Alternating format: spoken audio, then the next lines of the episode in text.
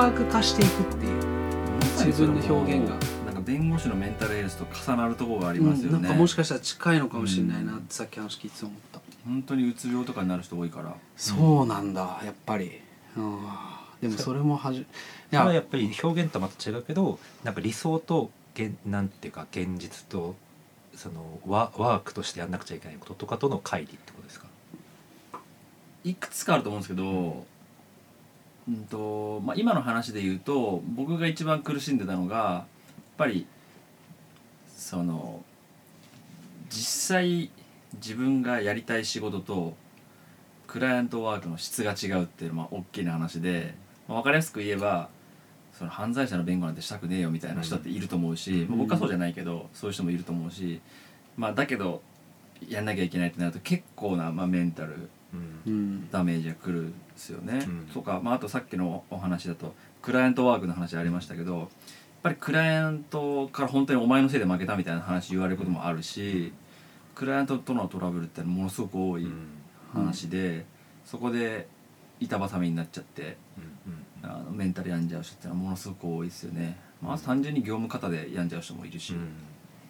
本当にでも弁護士のメンタルヘルスってあんまりアーティストレベルであんまりこうケアされてなくて。うんうんうん。なんか自分でできるでしょとなんとかみたいな思われてますよねちょっと。それもかけるっすよだから。確かに光が当たってない感じはしますね。うん。なんかむしろアーティストとかはまあ語られがちだけど。語られがちではないのよ意外と。あそう。だからこの本に俺は惹かれたっていうのもあるけど、やっぱりあんまり語られてこなかったっすね。最近語ってくれてる人はちょっといるっていう感最近増えじですかね。てきてそれはまあ k p o p のアーティストが次々と死ぬ海外のラッパーが次々と死ぬ。結局自分で解決する以外何にもなくないかって思うけどそんなことないよね。そんなこときっとなくってこういう時誰かに話ができたとかこの悩みって自分だけの悩みじゃないとかなんかこっそりとでも誰かに相談できたりするっていうのがあるだけで多分相当いけたはず。だと思う。その予備知識があるかないか。だってお母さんに相談したって絶対お母さんなんとかできないしそれもその例えば弁護士に相談するのハードル高いみたいな話でカウンセリングに行くのがハードル高いじゃないですかカウンセリンググって値段めっちゃ高いっすよなんなら。行ったことないから1万じゃ済まされないでですよ。普通に1回行くだけでまあ結構するし。結構楽になるもんなんですか？いやいや話すだけなんで別にこう法律的な援助とかをしてくれるわけではないんですよ。で俺的にはそのカウンセリング実はもう俺も相当きつかった時に何回かやってみたりもしたんですよ。親が言ってるところがあったんで。いや話聞いてくれるだけなんですよ。で聞いてくれるだけで楽になるっていうのは確かにあるかもしれないけどそれってこういう観点から見ると犯罪だからねって言ってくれた方がよっぽど救われたなって。ああなるほどね。なんか武器が欲しいんだよこっちは。それに別にな隠したナイフでもいいからそそういう観点から見ると犯罪みたいなことをしてたってことですか？うまあそれはあんま大きい声じゃ昔のバンドの話だからあんまり俺はあれだけど掘り起こしたくないけどまあ相当な感じだったしうんなんかうんあの時知ってたらもうちょっとそこで逆に強気になれたりま、っすぐ動けたんじゃないかなみたいなのがあるな、まあ、いろんなアーティストからこう話聞く時ってやっぱそのもともと所属してた事務所や大手メーカーとの契約のところ何も知らないままサインしちゃった。だからもう一回契約書見せてこれだったらこういうことってできるのかみたいな話になるんですか？が多いんですか？それもあるんですけど、ん。今すごい多いのがやっぱ若い子がめちゃめちゃクレバーで、うん。10代とかの子20代前半とかもうそもそも契約する前に僕のとこ来て、うん。選択肢がいくつかありますとその自分でやるって選択肢とちっちゃいレーベルと契約するって話とでかいレーベルと契約する話全部来てますと。どれにしたらいいですかみたいな。おおめちゃめちゃクレバークレバーっすね。うん。まあそれはそれぞれ、まああのうん。目指す方向とか、ん。どういう人が周りにいるのかによって変わってくるんですけどもうそこから相談してもらえるともう最高ですよね。最高だねそれ。で今昔と違ってもう民主化されてるじゃないですか、ん。何でも自分でできちゃうから、うんまあ、逆にそのレコード会社の人がプロモーションするより10代の子が SNS でやる方が上手だったりするうんうんうん時代だから、だったらそれ君全部やったら100%自分にお金入ってくるんだから、うんうんうんもうそれやりなよとか、まこの規模超えたらじゃあどっかそうっすね。アウトソースしてみたらとかはあるかもしれないけど。とかすごくこうまあ、良心的な、まあ、ちゃんとアーティストのこと考えたレーベルに入った方がいいよとか、メジャーから嫌われるんじゃないですかいや僕某レコード会社がめちゃくちゃ嫌われてますね、うんまたこいつ来たかみたいな。でもそうやって圧かけていかないとねうん。いけないっすよね。もう時代が違いますからね本当に、うん。昔は入ってなかったら音楽売れなかったけど。まさにだってきっとやってた僕らはそういう時代というか、うんそうっすよね。一生懸命レベル探してデモテープ送ってみたいな世界があって。でもデモテープなんてほとんど聞いてないですよレーベルなんて。自分が探してきたアーティストを出すことしか考えてないですよほとんどは。デモテープまともに聞いてるレーベルの話あんま聞いたことないですね。すげえ量送られてくるんですよ。有名なアーティストが一人いるだけで。うんなんかでも聞いてないんだろうなって感じ。悲しくなりますよね。うん。あれ結構俺。ドキドキして待ってんのにこっちは。そう結構悲しかったなっていうのが。でももちろんデモテープ聞いていいと思ったからみたいな話をこの間その、えー折り紙の方があのマイケル金子さんのあの話をしてる時にそうデモがすごい良くてあれ結構なんか俺ねグッときちゃってすごい好きになっちゃった折り紙のことはあちゃんと聞いてるんだみたいな。はあのーなんだっけな。相談で来るのって誹謗中傷とかってあったり来たりするんですか？誹謗中傷についての解決してくれまあ。たまにありますけど少ないっすね、あそれこそ前向きな話の方が結構多くて、んうんうん。どうやって活動していくのが今後いいのかみたいな。へえそそこに対してもやっぱこう言える？うんやっぱりでも原則やっぱ権利は自分で持ってアーティストは自分でやっていくっていうのはいいと思うんですよね、うんうんうんそのまあああまりに自分がアホだったら誰かに頼んだ方がいいんですけど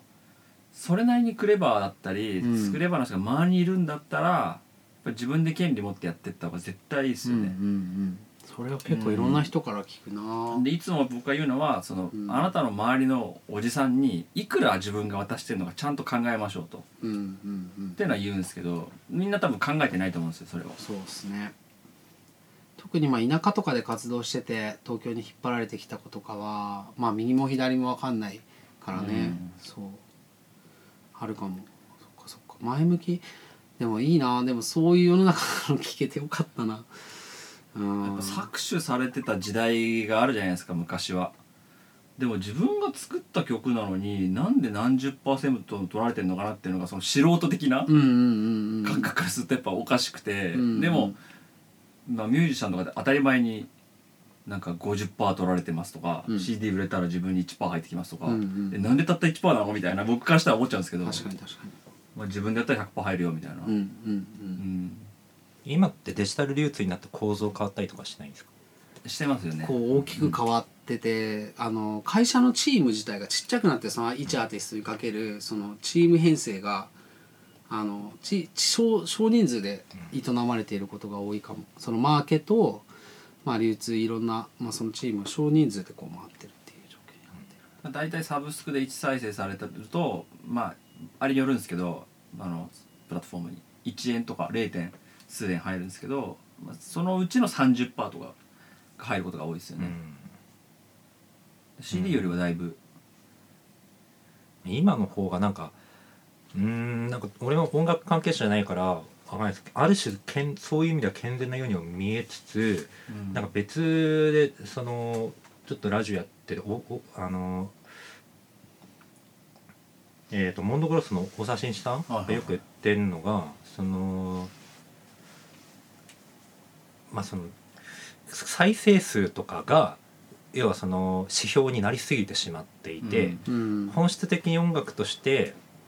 その優れたものっていうものとあの TikTok でバズるものっていうのがうん。同列になってきてしまっていてでそれがビジネス的にそれがその同列になってしまうとやっぱりそのお金の分散の仕方とかによってそのいいものが育たないみたいな、うんでそういう問題も生まれているっていうのは、まあ、よよく言われることだとは思うんですけど、なんかこう A&R うんがその今そのネットに存存在しないことによってそういうなんつうんだろううんクラウド上でのうん。平準化みたいなのが起きてるんだけどうん。うんなんか根本的なその音楽業界の解決になってない感じはすごくあるというかう、んうんそのうん。うんなんていうかお金をうーんちゃんと権利者に対してきちんと支払わなくちゃいけないっていうのもあると同時にその音楽のそのトラディショな部分を育てていくっていう方法ってないんですか洋介さん？なんだろうなで順番があるなと思ってて、なんかとりあえずまあ今まではずっとそのあの大手だったりとか、まあ、その見つけてきたその A&R 的な人が力を持ってこうやってきたようなです、まあ、作詞って言い方もね、まあ、当時はそれがスタンダードだったんで、それはライブハウスのあれもそうノルマとかもそうであのそういう時代だったんですよ。まだだから俺石器時代みたいなもんなんですよね。でそうようやくアーティストが自我を持って、まあ、自分でその自分をマネジメントするってどういうことなんだろう。っていう知識にアクセスできる状況になったり水口さんみたいな人が現れたことによってようやくこう自分でやるってどういうことなんだろうみたいな話になってその次にあの今言ったような話例えばもっとアーティスト性を追求して再生数じゃないところで表現するにはどうしたらいいんだろうとかなんかそれがないと音楽ができないみたいな環境をどなんとかするためにどういうやり方があるんだろうみたいな話にまた進んでくるんじゃないかなと。僕すごいちょっと気になってるんですけど、なんかで見たのが今サブスク時代だから、うん最初に曲の山を持ってこないと聞かれないみたいな。そうあるある、うん。あるじゃないですか。で曲短くしなきゃ聞かれないみたいな、うん。それどう思います？いや僕的には嫌だけど嫌だけどビートルズの時代もそうだったよねっていうのもちょっとあるっすあどうどういう意味ですか？ビートルズって曲2分40秒とかばっかでドア玉イントロ激短くていきなり歌が入ったりサビが来たりするんですよ、うん。でこの間ビートルズのレコード聴いてたら本当に全部曲短いしいきなりサビだなと思ってポストロックみたいな時代が逆に珍しくてピークが後ろにあってわーっていくって、まあ、ある種クラシックの後半に展開が来るみたいなのと一緒でそういう寄り戻しでそういうのがガッと来てた時期があって今またもう人間の耳がラジオで聞く耳と一緒になってるから、あのビートルズの時代ってラジオで短くしか流れないからやっぱり短くしてラジオエディットみたいな感じでバンバン出していくって文化があって今またその耳に戻ってるっていう感覚。そういうその、まあ、外的な要因で自分のこう出力する、うん。創作物を変えるわけじゃないですか。それってなどう思うんですかお二人は？自分の中にあるものがこうそういうものから影響を受けるっていうのは受け受け受けるべきかどうかみたいな。環境に対してなんかメディアっていう観点から言えばそのメディアはやっぱり時代性を捉えないといけないと思ってるから時代に対してそのうんこっちがどう受け取ってアウトプットしていくかって話だと思うので別にそれは自然なことでいいと思うしなんつうんだろうただ自分はどっちかっていうと あのトレンドがあったとしてもそっちについていけないタイプっていうか自分は自分のやることしかできないっていう感じなのであんまり分かんないですね。でなんかその音楽が短くて冒頭にサビが来るみたいな話って俺2010年代初頭ぐらい俺も音楽やっててでずっと自分はポップスみたいなのをやりたいと思ってポップスっていうかそのロック系のメロコアとか好きだったんでで海外のやつとか聞いてると大体分析してると3分以内に終わるし、その全部構成同じだったりとかしてそういう意味ではもうジャンルの話なのかなと思っていて、うん。まあその時代性というよりかはなんかたまたま今そういうジャンルのものが、まあ、ネットにはまってるっていう感じなのかもしれないっていう。だからうーんどのジャンル自分のやってるジャンルがその、まあ、その音楽に限らずですけどまあどうタイミングその時代のタイミングにフィットしていくかっていうのは、まあ、こっちはマーケターじゃないんで、うん。まあうんなんかどうもやっぱりそのインターネットで自己ブランディングする時代になってきた時になんかマーケティング的な要素を考えられないやつは敗者みたいな感じになってるけど、うんそれって別にあんまり本質的じゃないっていうかもっと自分のスタイルを続けていくっていうそのうんメディア論的に言うとその自分の積み重ねていったものの積層体が俺はメディアだと思っているのでそれがスタイルだと思うし、まあ、あんまりブレない方がいいとは思っているっていう感じですね。で多分その先ほど水口さんがおっしゃってた話に対しての答えで言うとちゃんと本質的にやってればなんか、うん、ブレないうんなんかそのだからうん時代が確かに要求してくるものは変わるかもしれないけどその商業的な側面において。表現においてはおそらく表現者っていうのは自分のできることしかそもそもできないので人間そもそも。だから多分ブレないんじゃないかな、うん。だからその点でまあ売れないから優れてないとかそういう話とかでもないと思うし。まあでも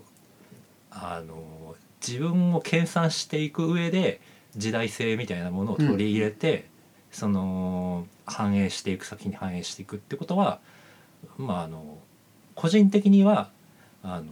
やった方がいいことかなと思って、うんうんただまあ人それぞれのスタイルがあると思ういやでも本当その通りだと思う。なんか今全部俺の伝えたいのも思うだ思ったこともほとんど言ってくれた感じ。自分で納得してんならいいんだと思うんですよ。うんなるほど。納得する暇も考える時間も要素もこうねこうないまま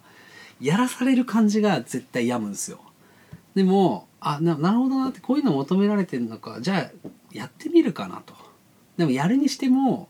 その要素には応えるけどここには絶対自分を入れさせてもらいます、みたいな感じでやっていくとブレないんだと思うんだいろんな意味で。建築家と積水ハウスの違いみたいな感じで。うん。建築って要はその物理的な制限も法律的な制限も、まあ、あの商業的な制限もいろんなものがある中でそのプロダクトとしてこう量産するものとあと建築家の作品としてこうで生まれるものっていうものがあってそれってやっぱり同じ制限の中であってもやっぱり作家性っていうものは建築家にはずっとあってなんかそういう意味でうーんと本当に多分続けていける人は逆説的ですけど流されない人なんじゃないのかなって思います。まさにでも弁護士の世界でもこの音楽の世界が意外とオーダーが多くて需要が多いってことに気づいてここいけるぞみたいなのもあるし、同時にクライアントワークでこうあんまり気乗りしないものも頑張っていくみたいなもののバランスに対してこう納得いくバランスを自分で作りたいと思うこそのクリエイトの気持ちうんっていうのがでもまあ音楽に関しても言えるのかなっていうのはちょっとまあ、みんなが思ってる以上の労力を使って、まあ、そのクリエイターの人たちはテスラ君もそうだし、まあ、この間展示って思ったけどこれ大変だなと思ってそんなにたくさんのさこうモニュメントなりこう表現物があるわけじゃないけどさ一個一個作るの絶対大変だなと思ってでもみんな単純に消費しに来る人たちを相手にしてるんですよ。そこに深い意味を見出したりこうそこにこう人生を、まあ、インドに行って人生観変えてやろうぐらいの気持ちじゃないライトな層がこう流れてくると。でもそこにも自分は存在していたいしでももっと深いところにも存在していたいしみたいなところのバランスをこう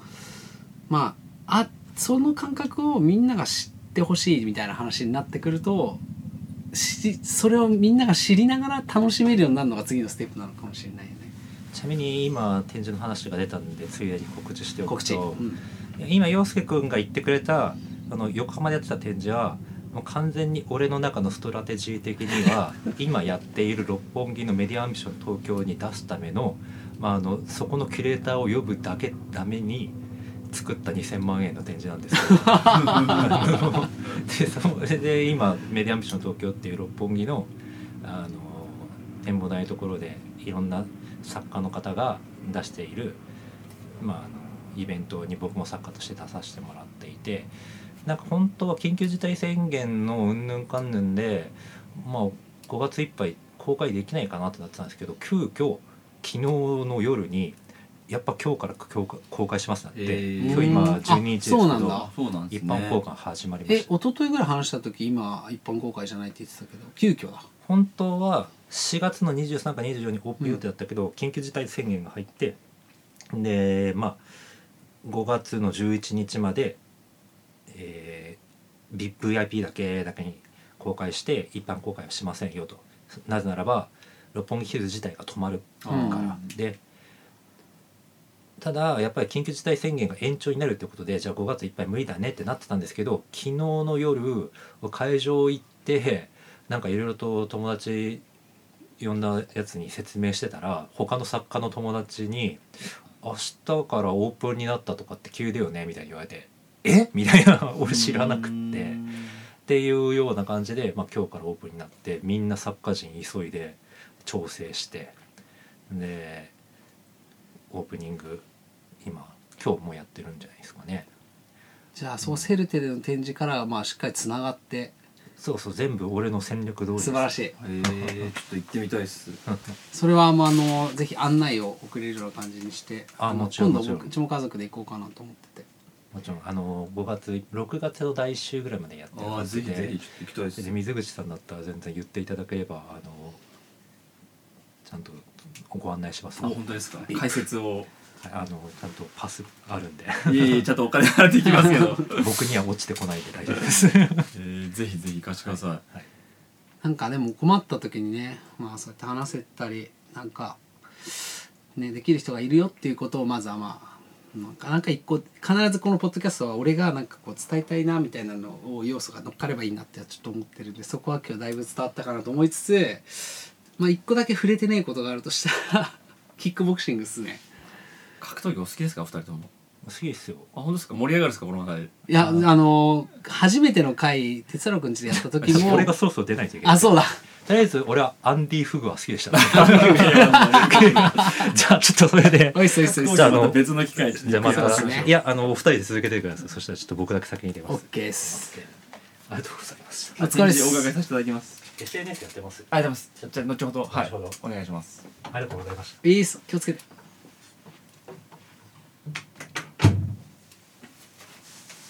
テスタロ君は帰ってしまいましたが、えー聞きそびれたことがあるなと思いつつ、えー水口さんの時間大丈夫ですか？あ僕は大丈夫ですよ。あのキックボクシングの選手協会の理事っていうのはこれ前2人で飲んだ時もちょっと話したんですけどいつからやってるんですか？3年くらい前ですかね。3 3年ぐらい前。あもう3年やってるんですねそうですね。あの k 1で昔活躍してた佐藤義弘さんっていう人がいて、はい。まあ、正人と試合をしてあの疑惑の判定っていうので、まあきまあ、格闘技ファンならみんな知ってる、まあ、本当は正人負けてただろうって言われてるやつなんですけど、でその佐藤さんがあの、まあ、サッカーとか野球とかはちゃんと選手協会っていうものがあって、選手の権利が守られていると、うん。だけど格闘技はそれがないんだと。いうことで、まあ、彼が立ち上げるって話になってそこで僕が、まあ、どういう流れだったか覚えてないですけど参加することになって一緒に立ち上げて理事やってるっていう感なるほど。じですね。結構あれ自分もやってるんですもんね水口さんも、まあ、僕はもうただ趣味ですけど、うんうんずっと通っててもう十十数年。うんいやーそうか。その選手たちじゃあ結構いろんな選手がその協会には入ることになるんですか？入るっていうか、まあ、本当はサッカーみたいに全員入るみたいな野球とかみたいにしたいんですけど、なかなか難しくてなるほどなるほど。だからまあ団駆け込み寺体ごとにっすよね。うんうんうんうん。なんかあのー結構彼らも結構立ち位置が難しくて、うん。いわゆる所属チームみたいなうん。形でジムっていうものがあってそれとは別に団体っていうものがあって、うんうんうあとはスポンサーとか結構いろんな人たちのとの関係っていうものがあって、うん。悩みがいろいろ多いんですよね。板挟みに合いやすいとう、んそうですね。うん。うん、だから、あまり知らられてないですよねでも。知られてないですよね。うん、みんなこう感染して消費はするけど。で、まあ、彼らもそのお金がなかなか 稼げないっていうのもあって、うん。トップ本当にトップオブトップ以外は。うん、そこも原因の一つですよねなかなかうまくいかない K1 的な盛り上がり一時はもう果てしなくすごかったっすけどまたねあれの流行り廃りみたいなものがすごいあって、テレビ出れる分野とそうじゃない分野みたいなのも出てくるしなるほどじゃあそういう人たちからの相談も受けているとそうですねじゃあプレイヤープレイに集中する人たちの味方っていう、なんか僕なんかなんていうのかなあのなんていうのかななんか事前活動家みたいに見られちゃうと、うん。ちょっと違うなと思ってて、うん。僕は別にそういうつもりで全然やってなくて、うんうんうん単純にそのなんだろうでっかい会社の仕事をそれはそれでいいんですけど、うん。うんまあ、でっかい会社のこう硬い会社の法務担当の方と話してるうん。よりも、まあ、アーティストとか、うん。格闘家とか、まあ、ファッションデザイナーとか、うん。そういう人と話してる方が楽しい単純に楽しいってだけの話なんですよよね。なるほどな。そうだよなでも。うん。でもそこに1ドルところまでいけるのもすごいな。でまたクライアントワークだったり会社所属でずっと弁護士続けていかれる固い方たちもうんたくさんいる中で、まあ、それこそご紹介いただいたあの FFKT の方とかもそうだしみんなこう資格を有しながらも自分のねうん。こう好きなこととか自由な世界みたいなものとねそっちの風にいいけるとまた楽しくなってきますよね。うんそうですよね。確かに僕も音楽の仕事とかし始めてからやっとちょっと楽しくなってきたなっていう感覚ありましたうねん。まあリアルなそのまあ大変さもそうだし楽しいこともそうだしまあ共感できるっていうか、ん。しかも共有できてうまくいったらまた嬉しいしみたいなのを結構分かち合いやすいっていうのはあるかもしれないですね。なるほどね。いやでもようやくここに来てじゃあそのじ法律事務所の、えー設立かなってなんかここはこういう場所だみたいな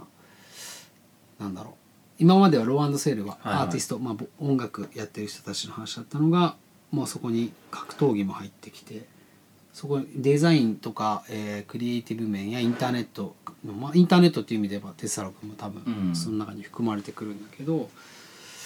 そもうひそういう包括した事務所を作ったというところで、まあ、どうしていくぜみたいなあったりするんですか？いやーそれは非常に難しい質問ですね、あもうでもなんかなんだろうね僕あんま難しいこと考えてなくて本当になんか好きな人と楽しくやっていきたいなみたいなのが一番あ,、ってなんか楽し話してて楽しいような人たちから当然依頼を受けてある種ウェットに付き合いながらうんうんうんうんうんまあしビジネスライクな関係じゃなくてウェットに付き合いながら、まあ、やっていくと。その結果僕的に面白い仕事うん。に出会えると思うしなんかそういう、まあ、その先にどうな何が待ってるか分かんないですけど、うん。弁護士にそういう働きがあるんや働き方があるんだっていうだけでもかなりの発見だなとは思いました、そう途中私がちょっとエモくなってしまったせいで あの若干空気があれになってしまったそんなことないうまいこと、まあ、カットしつつ 作ろうかなとは思っています。なるほど。いやでもなんか落ち着いてこの間飲み屋で話し飲み屋っていうか、まあ、めちゃくちゃかっこいい店でしたけどあそこで話した時とはまたちょっと違う話ができたかなとまた行きたいな。あ連絡来たんでまた行きましょうよ、そうっすね。前連絡なんかお祝いのメールが来たんで。あはい行きましょうそうなんですね。まめな方ですねやっぱり。行きましょう。行きましょう。まあじゃあちょっと今日は鉄太郎くんも先ほどちょっと出たということもあって一旦この辺で、えーこの回終わりにしたいと思います、えー本日は、えー Law and Theory 代表、えー最近、えーアーティファクト法律事務所を開設しました。水口さんに来ていただきました。ありがとうございました。ありがとうございました。話の途中ですがこのお話は後半に続きます。今後オービタルウェーブへのご意見ご感想を伝えられるアカウントを制作予定です。楽しいなと思ってくれた方はお聞きのポッドキャストアプリでぜひ登録をしてください。新しいお話がアップされた際に通知が届きます。それでは次の